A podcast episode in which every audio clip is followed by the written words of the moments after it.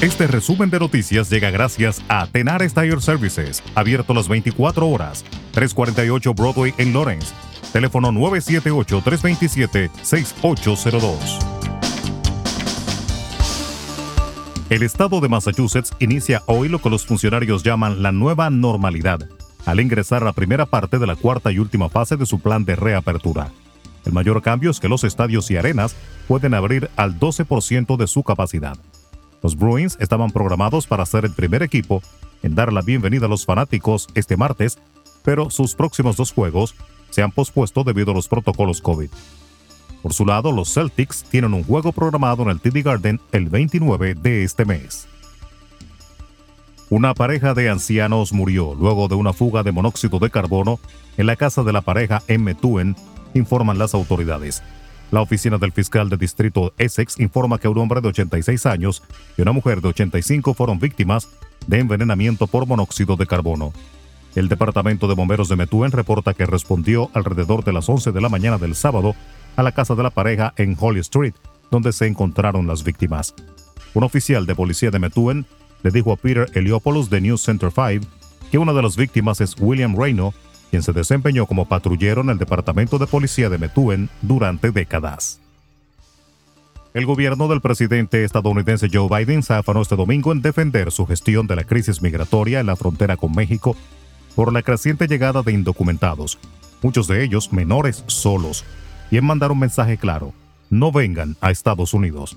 Para ello, el máximo responsable de inmigración de su ejecutivo, el secretario de Seguridad Nacional, Alejandro Mayorkas, hizo una ronda de entrevistas por algunas de las principales televisoras del país.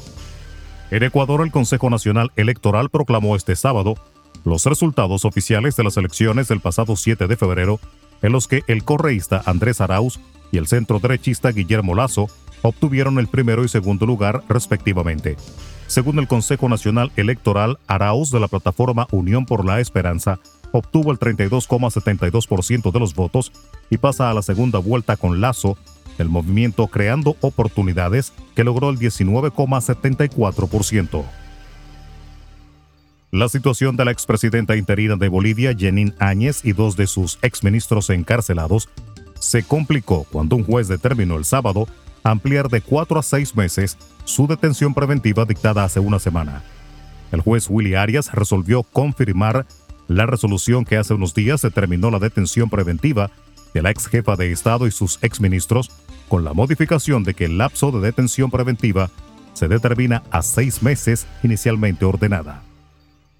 El Ministerio de Salud Pública de la República Dominicana reportó este domingo tres fallecidos, pero aclaró que no ocurrieron las muertes en las últimas 24 horas, mientras que se registraron 474 casos nuevos de COVID-19. Según el boletín número 367, el total de casos de contagios acumulados es de 249.463, en tanto que los fallecimientos ascienden a 3.272 el total. Asimismo, indicó que fueron realizadas 5.594 muestras por laboratorios para un total de 1.279.403 procesadas hasta la fecha, mientras que 205.697 se han recuperado de la enfermedad y la Dirección Nacional de Control de Drogas detuvo el domingo a una mujer de nacionalidad colombiana a la que ocuparon más de 5 kilos de heroína en el Aeropuerto Internacional de Punta Cana, provincia La Altagracia. Los agentes de la DNCD, en compañía de un fiscal y unidades caninas, procedieron a requisar el equipaje de la extranjera que llegó a la terminal procedente de Bogotá, Colombia, encontrándose en su interior 12 láminas de la poderosa droga. La sustancia tuvo un peso de 5,52 kilogramos de heroína de acuerdo al análisis del Instituto Nacional de Ciencias Forenses.